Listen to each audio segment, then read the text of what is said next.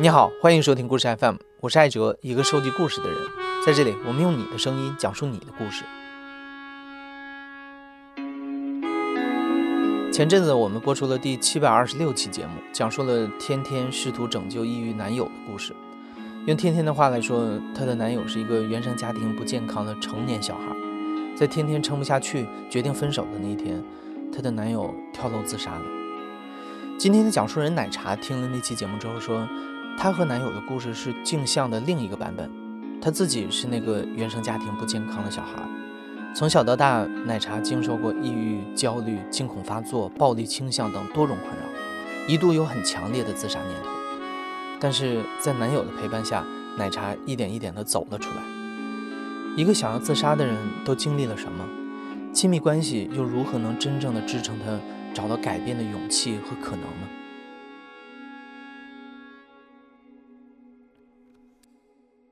我的名字叫奶茶，我现在在美国读心临床心理学的博士，现在是博士一年级。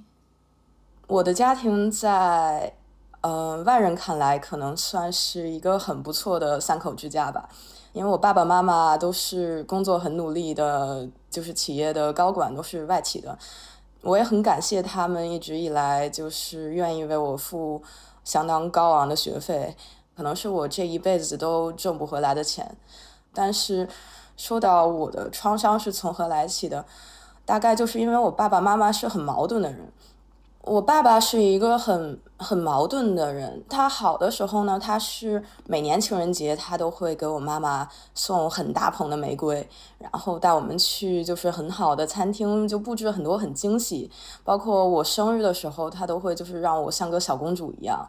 但是他坏起来的时候，他就会突然的暴怒，他没有任何的预警。我印象最深的有一次，我就是和他说，我以后希望做一个，我也忘记了是什么，就那种比较傻不挣钱的工作，什么烘焙师啊之类的那种工作。他突然就觉得我在忤逆他，他觉得我只要我的人生不是像他规定好的，他一定会让我穿很女性化的裙子啊，我穿马丁靴他会很生气。就是那种把我当一个小情人一样来宠，但是不允许我任何的自我意识。他当时在立交桥上面开车，一下子就猛冲，说要不然咱们都一起死了算了。然后他就猛冲，我们下了立交桥之后，旁边是一个体育公园，他一下子就在旁边把车停下。当时是傍晚吧，四五点的时候，很多人就是吃完饭啊，或者还没吃饭，在公园里面遛弯儿。然后那个公园离我家，包括我朋友啊、同学家都挺近的。我本来还想他应该不会开车门把我拽下去吧，结果他真的把我开车门拽下去之后，我脑子就开始宕机，然后下一个有意识的瞬间就是他在公园里面扇我巴掌，说就你还翅膀硬了呀你！很多人在那围观，但是没有一个人敢拦他，因为我爸是一个很强壮，他每天都会去健身，他一米八几，很大高个的一个北方男人，然后他在那儿扇我巴掌的时候，我一点也没觉得疼。我就是害怕我的朋友会路过看见我，觉得哎，在学校装的挺小公主似的一个小女孩，怎么原来在家里头就你爸都要扇你巴掌，你得多叛逆呀！我就特别的害怕这个事情。说到这些，我妈妈就是也是一个非常矛盾的人。我小的时候，我妈妈非常的喜欢工作，她基本上不在家。这个和我妈妈的童年有关系。我妈妈是农村的，她是。河北和山东交界，就是就是衡水中学那种教育模式下面出来的女孩，她高考还考过三次，所以她就是非常的坚信你努力必须得努力。从我小的时候，基本上她没有特别多的陪过我。我初中以前吧，她甚至有就是因为工作特别累，她住院，然后我去医院看她。说梦话，他都说我这个指标怎么还没到啊什么的。然后他也是说见着我，他第一句话说：“哎，你回家把那个电脑给妈妈来拿过来。”我都觉得特别好笑。然后我觉得他其实以前不总在家的时候，我反而对他有一种敬佩，就是觉得我妈妈是一个女强人，我还就是挺佩服她的。但是后面我就渐渐的发现，我妈妈有就是很。保守，非常的压抑，不管是性压抑，还是压抑我，就是各个方面的压抑。比如说，我记得好像是我初中的那一年，我和朋友出去玩儿，然后我穿了一个比较低的，就可以看见胸部的一个，嗯。就是胸部有一点点，因为我是一个从小就比较丰满的一个孩子，就我发育的比较早。然后我妈妈就是看着我穿那个就是紧身的小背心儿，然后她说说你穿这么骚，你勾引谁去啊？我都怀疑我听错了，我说我妈都说我骚，我这人真是。从那天起，我就觉得特别的又羞耻吧，我得有。两三年我都没有穿过特别紧的衣服，我就天天穿一个大卫衣，然后校服也是买特别大号的。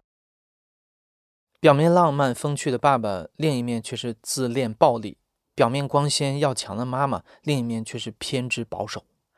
看似美好的家庭背后有那么多的裂痕，所以很小的时候，奶茶就有意识，他不能让同学朋友知道自己真实的处境，他害怕被嘲笑是不听话的坏孩子。然而，这个家里的秘密远不止这些。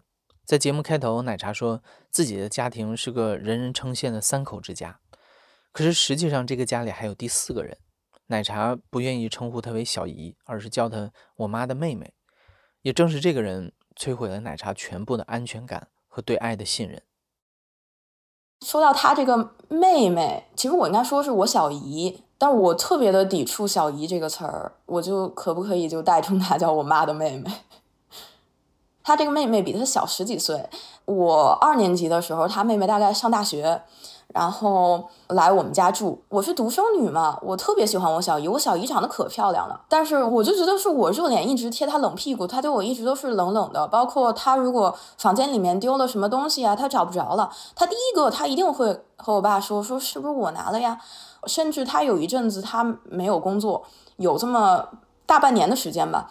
他在家里头，我一个五六年级的一个小孩儿，我每天放学我得给他带饭，因为他不出家门儿，而且 特别搞笑的就是，他在我小升初之前，在我中考之前，在我出国之前，啊，他都大闹，他就说你们都忽视我，我也不知道为什么，甚至我有几次生日，他就是说和我爸也不知道他们因为什么吵架，有一次我生日，我记得特别清楚，说我九岁那年我生日。他因为什么事儿和我爸吵架？他们吵得特别凶，我实在忍不住了，我才想问我这个生日怎么办？他们把我生日都给忘了，我就是蹲在我那个房间门口，我说你们别吵了，今天我想吃蛋糕。然后我爸也不愿意给我过生日，我他妹妹也就是不愿意给我过生日，他就完全就是不理我。我就给我妈妈打电话，我说妈妈你回来，我爸和小姨我们他们又闹了。然后我妈回来之后给我取那个蛋糕，我们。俩人打车去吃火锅，在火锅店的时候，我就一直就完全没有心情过这个生日。我妈说：“你怎么不开心啊？”我说：“我就说说，我觉得我爸爸把我这个生日给忘了，他就光想着我小姨。”然后我妈妈就说：“说，哎呀，你小姨就是一个比较单纯的一个小孩儿，她就是一个小孩儿，你不要和她一般见识。我九岁，她二十多岁。”我妈妈这么说，然后让那个火锅店过来给放那个生日快乐歌，人家放，我就觉得完全就是一口都吃不下去，就是特别的委屈。我就许生日愿望，然后说我希望我小姨从我家里面搬出去。但我这个小姨吧，我妈这个妹妹，她一直都在我们家住着，而且她从来都没有想过和我修复关系，直到她和我爸开始，他俩的人在屋里面，以前他们俩打游戏，我都在旁边看着，但是后来。就是他俩就开始锁门了。后来我有一次小学放学放早了，然后我回家，厕所是那个磨砂玻璃的面儿，然后我就看见有光，就是我就想是不是进贼来的。我当时大概十一二岁，五六年级的时候，然后我就开门，然后我就看见我爸和我小姨他们俩人，就磨砂玻璃，我看见他俩人在那里，就是搂搂抱抱。然后我去开门的时候，他俩立刻就是。开了一个缝，就把门给怼上了。然后我看见他俩就没有穿衣服。过了一会儿，他俩就从那个厕所出来，穿的就挺整齐的。因为我十一二岁的时候，我也不太知道这个事儿。然后我爸出来以后，他就说：“说是你别出去和人家瞎说去。”哎，回屋之后，我就越想越觉得不对劲儿，然后我就和我妈妈说：“我说我见着我爸爸和我小姨裸着抱在一起，但是。”我妈妈就说说不可能，说我妹妹特别纯洁，说你一个女孩子家你说这个干什么呀？你多脏啊你！我现在从一个女人的角度啊，我不相信我妈是完全的不信的，但我觉得我妈她就不想往那个方向想，就即便我爸和我小姨有过一段什么，这两个人她一个都不可能割舍，所以她就完全就是不想。她这个妹妹在我们家住这么多年，是她的一个原则吧，我都一直觉得。她其实是我妈妈的第一个女儿，因为她俩岁数差的实在太大了。我妈妈去上高中的时候还是一个小孩儿，我妈妈每天回家遛她，就是带她玩儿，给她生火做饭，她真的就是割舍不开。这这个事儿在我们家也基本上就是不提，该怎么过日子就是怎么过日子。她还是我们家的一个公主，我要捧着她。你看我一个独生女，人家一般都会说是我是溺爱长大的，我被宠大的。但是其实不是，我觉得我从小我就特别的想讨好别人，我就特别的想大家都觉得我是一个特别可爱的、特别优秀的一个人。但是这个世界上头，他没有一个人把我摆在第一位。你看有什么好事儿，他们俩都想着都是我小姨。包括我看小的时候看那种就是惊悚恐怖片那种死亡游戏，让你选一个最爱的人把他救了，其他人都杀死。我当时我看完我就是觉得我妈一定会救我小姨，把我杀了。所以，我当时不知道这叫自杀的念头吧，我就只是上学看着公交汽车，或者出去玩看着铁轨，只要那个栅栏稍微矮点，我就想，唉。我要是从这儿跳下去的话，我妈妈是不是以后就能把我放在第一位了？其实奶茶不介意把父母的爱分给小姨，但是一个孩子对父母陪伴的需求不是有就足够了。当小姨成了无条件被爱的那个人，奶茶反倒需要不断的去讨好父母，去证明自己也值得被爱。这成了奶茶作为一个孩子的痛苦来源。然而，孩子会长大。他们对父母的依赖会消失，过去那些堆积隐藏下来的问题，也终有一天会爆发。我对我爸爸的厌恶感从也是青春期开始吧，我也不会有闪回到他们两个抱着的那些画面，但是我会心里面就是会觉得把他作为一个我不喜欢的男人来恶心，就是他碰我，包括我爸爸也确实是。嗯，因为他对自己的长相很自信，觉得自己非常有魅力。包括他和同事啊什么吃饭，他都会说说我们这个年纪的男人就是事业有成，身材保养的又好，最吸引小姑娘的注意了。他经常这么说，他说是吧，奶茶？我说 我不觉得，我爸就觉得我是开玩笑。包括他有的时候会说一些什么“爸爸是你前世的情人啊”，我就心里面觉得特别恶心。包括有一次我们两个人去逛街。我们路过一个就是文胸的店，卖文胸，然后有一个模特，然后他就和我说，说是我闺女要是再瘦十斤，可不和这个广告上面这个小妖精一样了。我当时已经十五六岁了，我当时我就特别想跑，我觉得你怎么能用很性化的视角来看我？我好希望就是我想多了，但是我就是没有办法，就是抛开这种恶心的想法。有一次我们家里面在家里面大家都就是。嗯，其乐融融的。本来他给我递水果的时候，我表现出来那种就是缩了一下，然后我说说我觉得恶心。当时我妈，我们家亲戚好多人都在，他一下子就说说我今天不把你打一顿，我还就不能挣这个家法。扇了我一巴掌之后，我就我就跑了，我在我们家的一个厕所里面躲起来，就是那个厕所。磨砂玻璃的那个厕所，然后我把门反锁着，然后我在那个马桶上面坐着，我听他在在外面喊，他说我要杀了你。我当时在马桶上面我就流鼻血，我也不知道是他扇巴掌扇的我流鼻血，还是就是我被吓的，我就是卫生纸满卷都是血，就我真的觉得我如果出去，他是真的会把我打死。然后我就是哭，我不知道你有没有就是害怕到。从指尖都是麻的，然后就顺着指尖往胳膊上面麻，然后最后我觉得脑子也是麻的。我一下我就笑出来，我想，我爸要真把我杀了，这新闻报道得怎么写呀？奶茶曾经渴望的爱里多了让他觉得恶心的成分。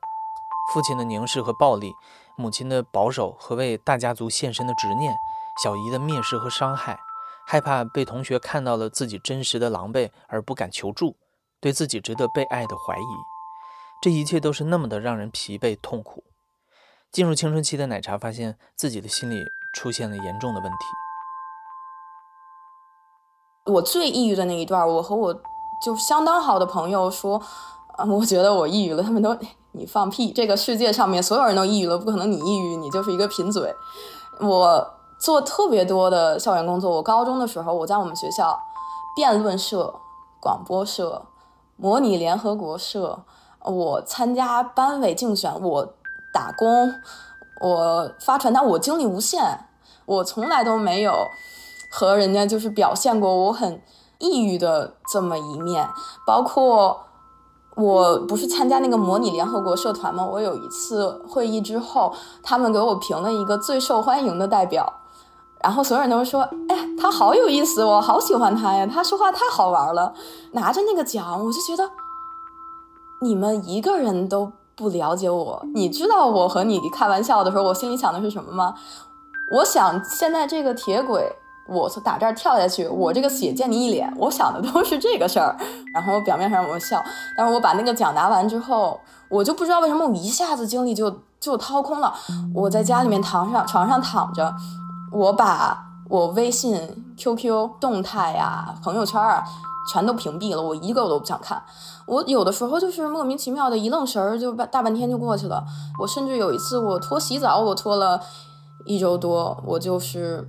不知道该怎么继续下去，但是我爸妈是知道我状态不太好的。我说我觉得有点抑郁了，然后我爸说说你抑郁什么呀你？其实我第一次和别人说说我觉得我不想活了，然后我爸就那一个小孩儿天天要死要活的干嘛呀？你就乐呵乐呵得了，这人这一辈子你就是你选择乐呵。我就觉得我特别想选择，我特别的尽力的去尝试，我去交好多朋友，我和他们吃饭，我甚至有一阵子我听着相声我睡觉，但是我就是笑不出来。后面我和我妈妈，就我妈妈也觉察到了吧。我妈妈也确实带我去看过一次青少年什么行为矫正什么什么中心，人家一看说你这孩子成绩也挺好的，朋友也挺多的，我觉得他没有什么问题，就把我放出来了。我说你再给我看一个疗程的呀，我不想放弃治疗啊，他就把我放出来了。我妈妈说你有什么资格抑郁？你就是没受过苦，你知道我是怎么过来的吗？我小时候我吃糠咽菜，我一个馒头我吃一周。我现在我好吃好喝供着你，什么都没短过你。你蜜罐里面长大的一个小公主，你为什么抑郁？原来奶茶连抑郁痛苦的资格都没有，她开始常常想象自杀死亡。她不是觉得世界没有可留恋的了，她只是特别想看看自己死了之后父母会怎么办。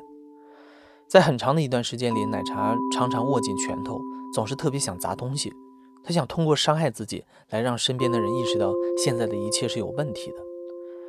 可是奶茶为什么非要伤害自己，把自己毁了，问题就解决了吗？终于在奶茶十七岁的那一年，这个家里最大的矛盾爆发了，奶茶也第一次爆发出指向别人的巨大攻击性。我们家的完全这一层窗户纸破裂，我十七岁的那一年吧，我。从外面和朋友吃饭回来，我看见我小姨，她坐在我们家的沙发上面，她特别漂亮的一头黑色的头发就背对着我。我回来，她没有和我打招呼。然后我爸爸回来之后，他和我爸爸说他毛巾脏了，是不是我弄的？然后我就想到我小的时候有一次，他也是说他毛巾脏了，然后爸爸把我拎起来暴揍一顿。我当时我就觉得。这么说吧，就恶向胆边生，就是我觉得我连活我都不想活了，我天天的在这儿没劲儿，你呢？我要是真明天跳楼死了，明天这个小姑娘她还坐在这，她还是那个身段，让男人都觉得她特别美，她未来那么光明，我凭什么我死啊？我去厨房，我拿了一个菜刀，我在说你搬出去。他一下子他就愣住了。我爸爸疯了一样的踹我，我当时就特别有劲儿，我拿着菜刀我说：“今天咱们我和他，我们俩必须得死一个。”但是，他然后我爸爸就护着他，他跑回屋里去了，他在那儿狂哭，我就在那拿菜刀背儿，然后我在那敲他那个门，我说：“你现在给我搬出去，你收拾铺盖，你给我搬出去。”我妈赶紧就回来了，然后都觉得就是我疯了，然后他就是他噙着眼泪。特别委屈、可怜兮兮的那个样子，抱着他那卷铺盖说：“我现在我就搬出去，我绝对不给你添麻烦。”然后后面过了两天，他搬出去了。搬出去之前，我是不知道这一段的。我爸妈让我在外头冷静一下，说：“你这几天你和你表姐住吧。”回来之后，我妈给我桌子上面撂了一大沓钱，有十几万，然后说：“这是我妹妹给你的。”她说：“这几年和我们什么都不欠了。”我就觉得特别好笑。我说，他这几年原来就欠我十几万啊，原来这是有数的呀。后来他搬出去了之后，还是在我家另外一个房子住，他也不交房租。我妈妈、我爸爸没事就去看他，他们还有一个群，我也不在。我们家估计是这个唯一一个家族群，是我爸爸、我妈妈、他。他们几个人在一个群里，我是怎么知道他们还有这个群的？还是有一次我爸手机跳出来一个，就是一个那个信息提示音，我一看，嘿，这群有意思啊，就是就反正就没有我，我就觉得，说到我内心的感受，对于有一些的事件我是知道的，比如说我拿着菜刀我去逼他搬出去。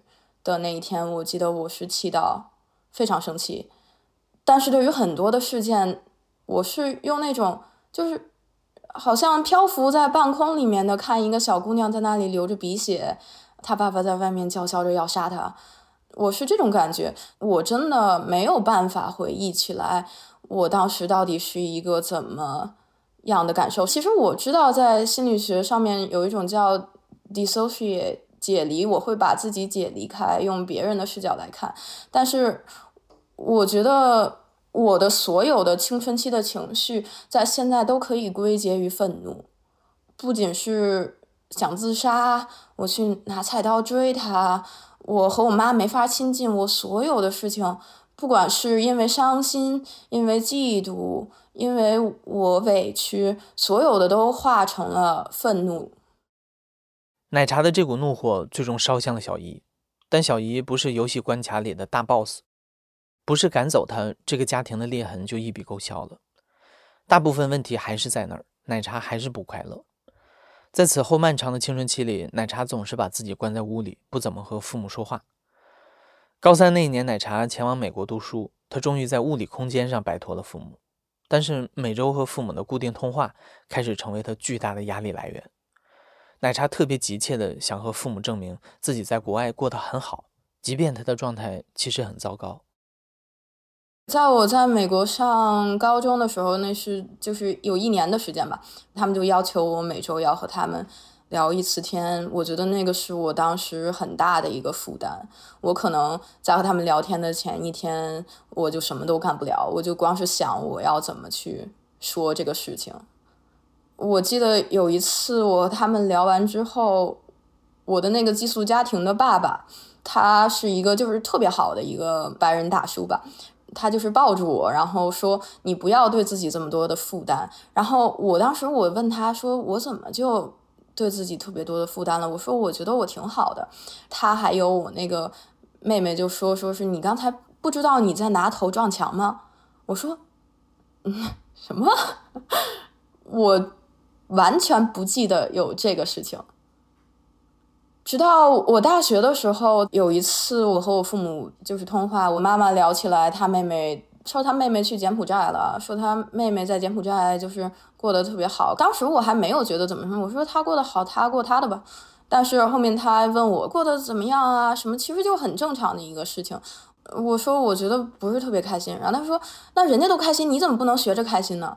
我一下子我就受不了了，我他们聊完天之后，我完全就崩溃了，崩溃了。当时大概也就早晨六七点钟的时候，我坐在面包店里面，没有人在我旁边，我觉得可以放肆的哭了有一个小时之后，我去看学校的心理医生，然后他和我说说你现在既然和你爸妈离开了距离，那不如你试着彻底和他们拉开距离试试。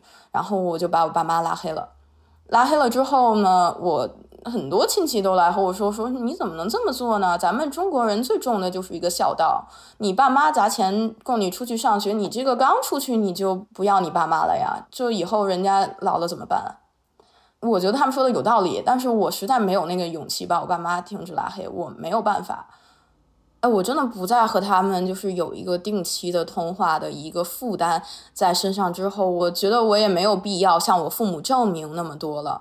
我反而觉得，就是我有了一个是求助的能力，一个是我觉得，就其实是从这之后，我对自己的感知是更敏锐的。就你现在如果问我，我和爸妈拉黑的时候是什么感觉，我现在可能可以和你说，就是一个是在气头上，一个是我当时有点伤心，就是我开始有对我感觉的记忆能力了，对。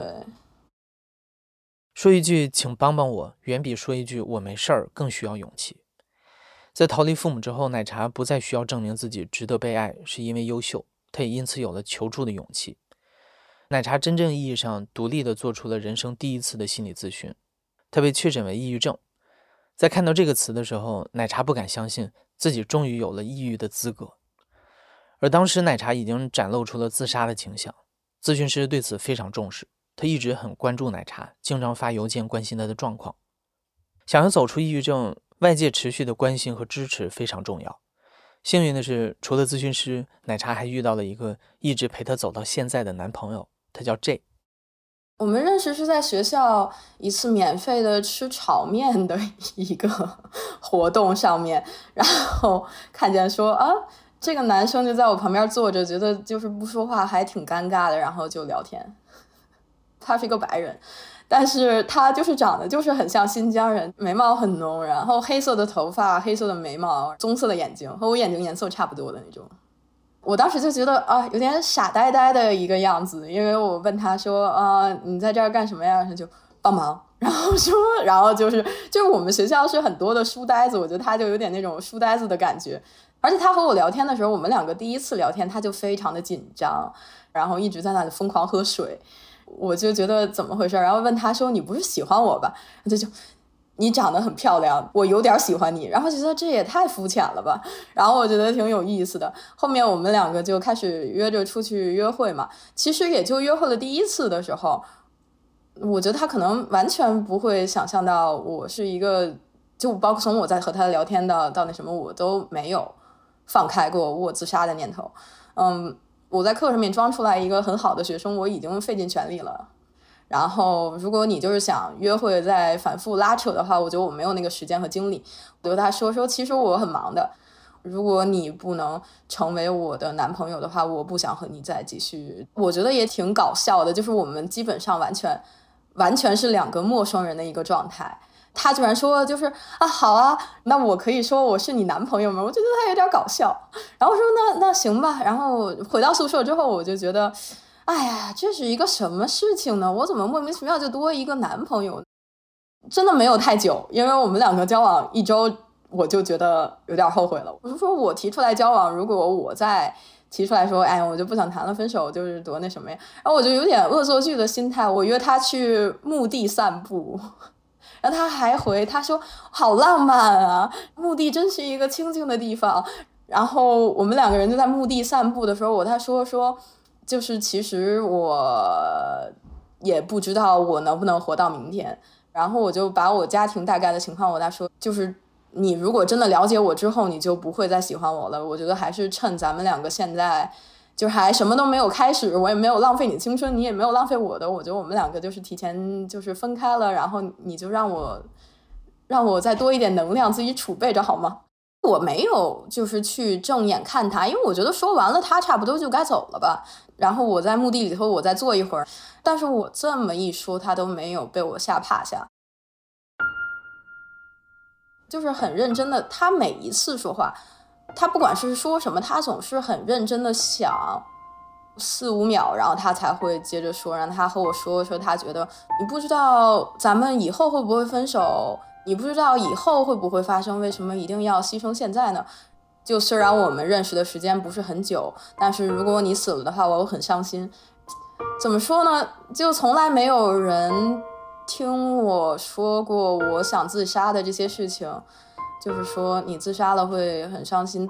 但是他这么说之后，我觉得有一点点愧疚，我就潜意识里面觉得这是一个很好的男孩，我不应该就这么放过他。当时我们交往大概一个月左右，我们已经就算有一定的认识了吧。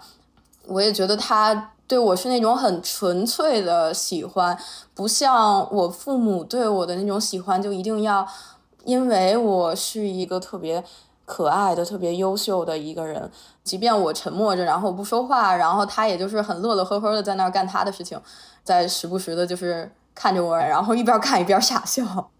就挺神奇的，就是他经常会有一些很清澈的愚蠢的行为，让我觉得非常的好玩啊，比如说抠完脚之后，然后把脚皮拿下来，然后说看这个好，这个形状好有意思啊，什么这种的，我就觉得好像很少见这种类型的男生吧。我觉得我以前高中的时候，就是身边的男生都是。很侃侃而谈啊，或者很愿意就是吹嘘自己的就做了什么呀？就我从来都没有见过他这样的，而且他比如说他是学计算机的嘛，然后我说说哇，计算机听起来好厉害呀，他说其实也没有什么了，我们就是只是编一个程而已。然后我就觉得哇，多好的给你一个吹牛的机会啊，然后你都没有把他抓紧，就说怎么有这么实诚的男生呢？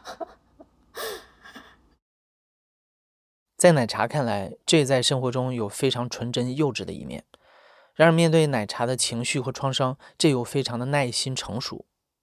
后来，奶茶才知道，这个看似傻白甜的男孩，他的妈妈小时候也受过虐待，但是在他爸爸的帮助下，妈妈慢慢走出了阴影。所以，这非常知道怎么陪伴一个情绪崩溃、精神涣散的孩子。只是这个过程当然也充满了艰难和冲突。第一次其实是我们两个看音乐剧的时候，那个汉密尔顿那个音乐剧，然后中间有一段，他那个男主不是跟别人出轨嘛，他表现出来就是对男主有些就是同情。其实我也很喜欢 Hamilton，就是是一个很复杂的，不是说他出轨了就该死的一个事情。但是我当时受不了，我当时就崩溃了。我觉得可能还是和创伤有关吧。然后我就说说，如果你出轨的话，我就一定会杀了你。然后我当时是一个完全的生气的、愤怒的大爆发的一个状态，我觉得我和我爸的状态应该是很像的。然后我其实已经做好的准备是，我吼完他，把他一顿羞辱之后，我的想象是他会像我爸一样，就是我只认识我爸，和我深入相处的只有我爸这么一个成年男人嘛。我想象所有成年男人都是你被激怒了，伤到你自尊心之后，你一定会。暴怒，你甭管你平时装的怎么人模狗样的，你肯定会暴怒，然后你会和我尖叫着，我们两个互相扔东西，我也不会怕你的。你别看你一米八五，我也有的是劲儿呢。但是他没有，他就是含着眼泪，让他抱住我，然后说：“你这么说，我好伤心啊。”然后我一下子就觉得，那个愤怒就是彻头彻尾的。变了一种就是愧疚感的那种感觉，我就说说，确实啊，他什么事儿都没有做，就不是所有男人都像我爸爸那样，我为什么要伤害一个无辜的男生，还是我很喜欢的一个男生？当时奶茶已经和父母断了联系，正好是奶茶和男友争执的这一天，奶茶的亲戚又联系上了她，质问她为什么这么对自己的父母。正如奶茶所说的，她这些年的情绪一直是模糊的，是自我解离的。她会的表达方式只有愤怒，但是那一刻，在男友出乎意料的反应和拥抱中，奶茶可以感受到自己更真实、更深层的情绪了。她第一次非常深入的和男友，也是和世界上的另一个人，讲了这些年自己的痛苦和疲惫。其实我是委屈的，但是我就发泄成了生气。我生气的时候我没有想哭，但是，但我男朋友他一抱住我，我就突然就特别想哭了，我也不知道为什么。然后我们两个就在学校绕着圈儿的走嘛，大概到半夜的时候，已经就是学生中心只有学生中心还开着，就图书馆都关了。找了一个就比较黑的一个房间，里面有个沙发，然后他就在那里就是侧着身子坐着抱着我，然后我就和他就断断续续的讲，就是我小姨在我们家住的时候的那些事情。我觉得是一点一点带出来的。就最一开始我就是真的很生气，然后我就想说，就是全世界的人都都只喜欢我装出来那个开朗的那个感觉。如果我只要和他们说我不好，然后你们就都活该被我吓走。但是和别人都不一样的是，他也不和我比惨。我以前和比所有人说我有，就只要暴露出来我有一点惨，别人都和我比惨，说我更惨。但是他没有，然后他就在那儿抱着我在那里。就他没有说话，如果只要他说一句话，我其实知道我会说你你懂什么呀？你又没有经历过这些事情，可能我会这样。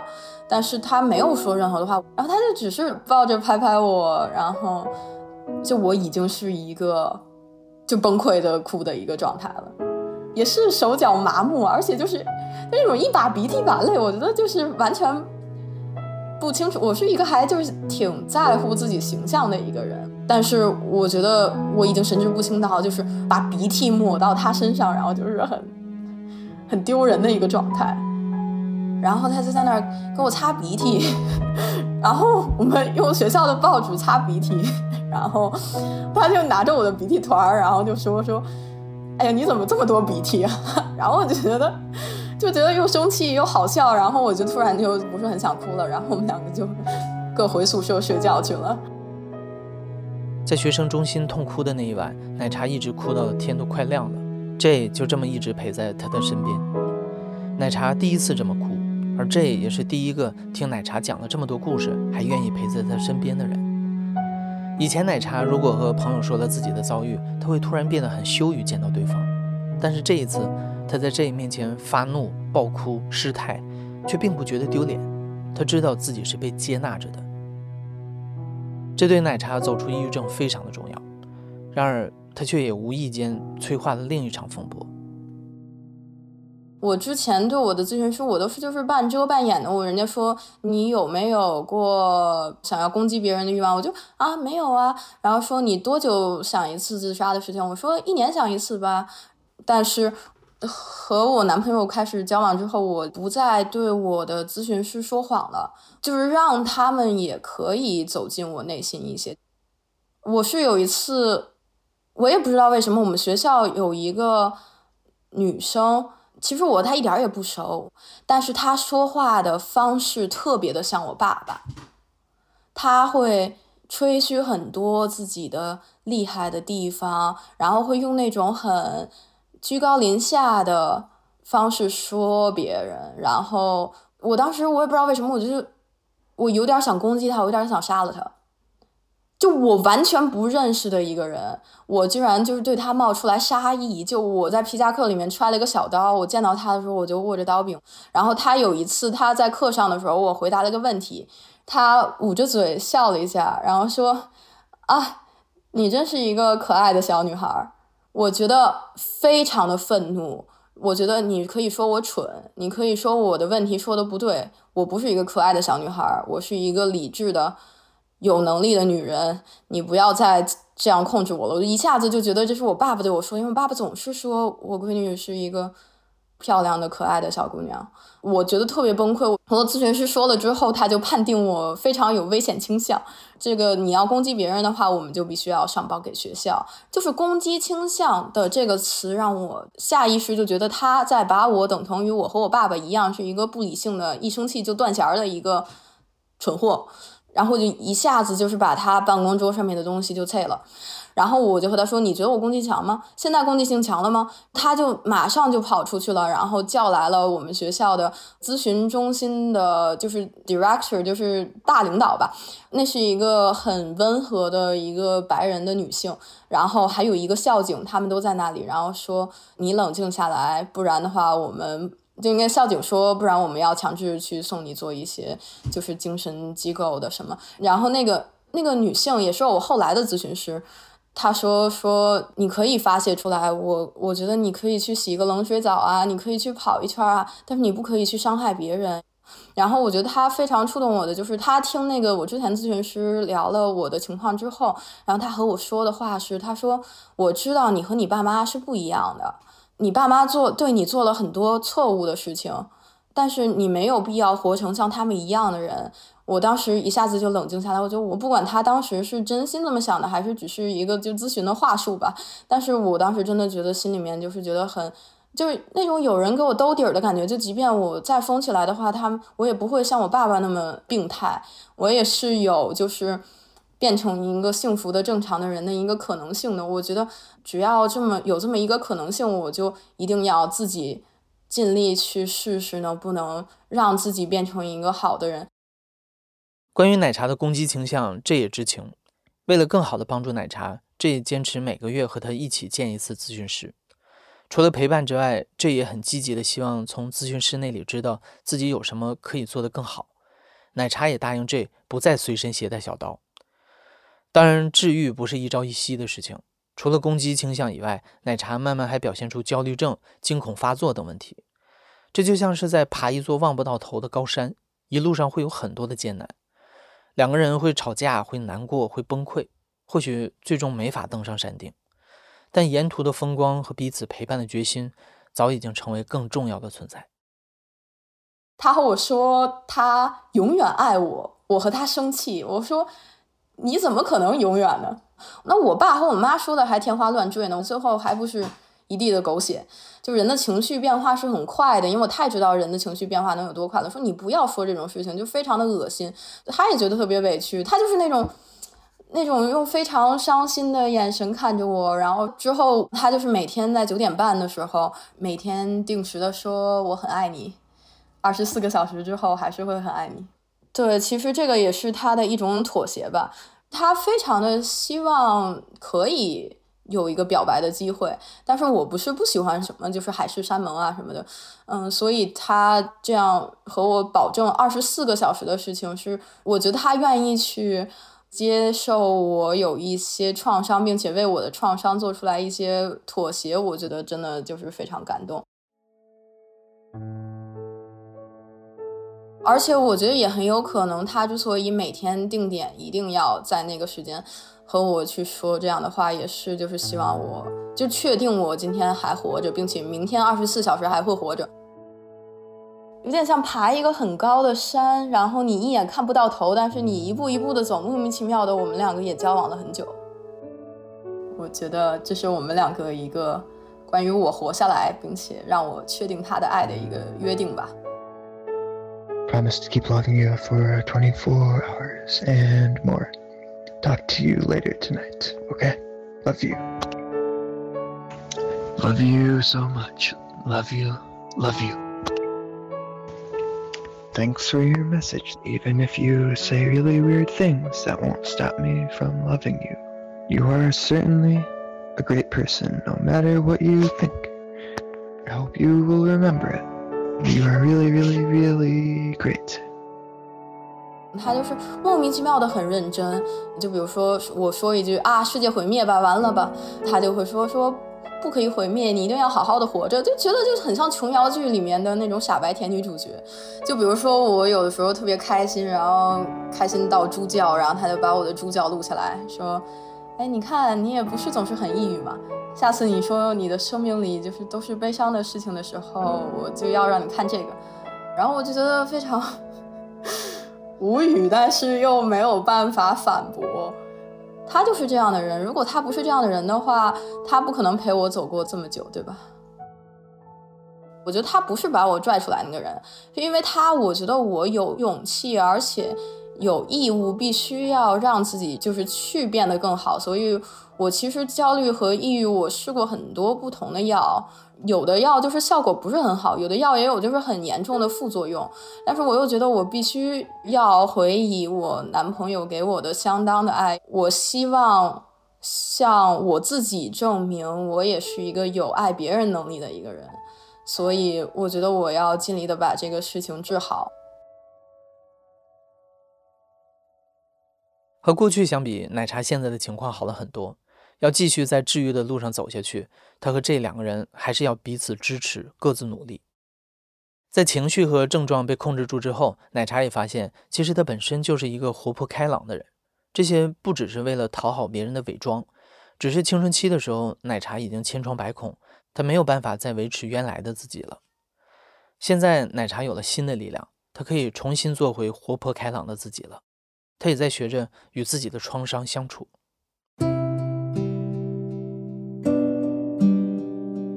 我已经这一年多都没有过惊恐发作，然后你看我能说这么多，我觉得算是就是做出了一些事情吧。其实这两年，自从我精神稳定了之后，在我男朋友的建议下，我已经就是把我和我爸妈恢复联系了，就是不是为了他们两个。而是为了你自己，就是如果你一直是抱着仇恨去生活的话，你是很难获得真正的幸福的。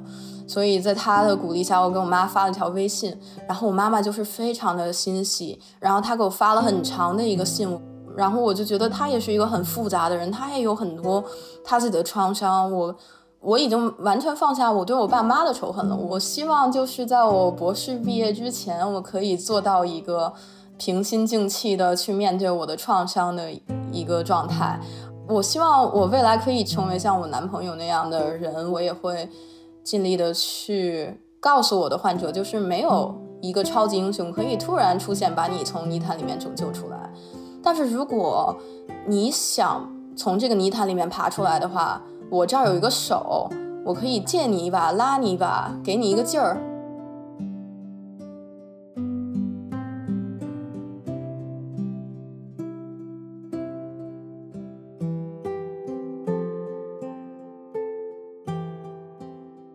现在正在收听的是《亲历者自述》的声音节目故事 FM，我是主播哲。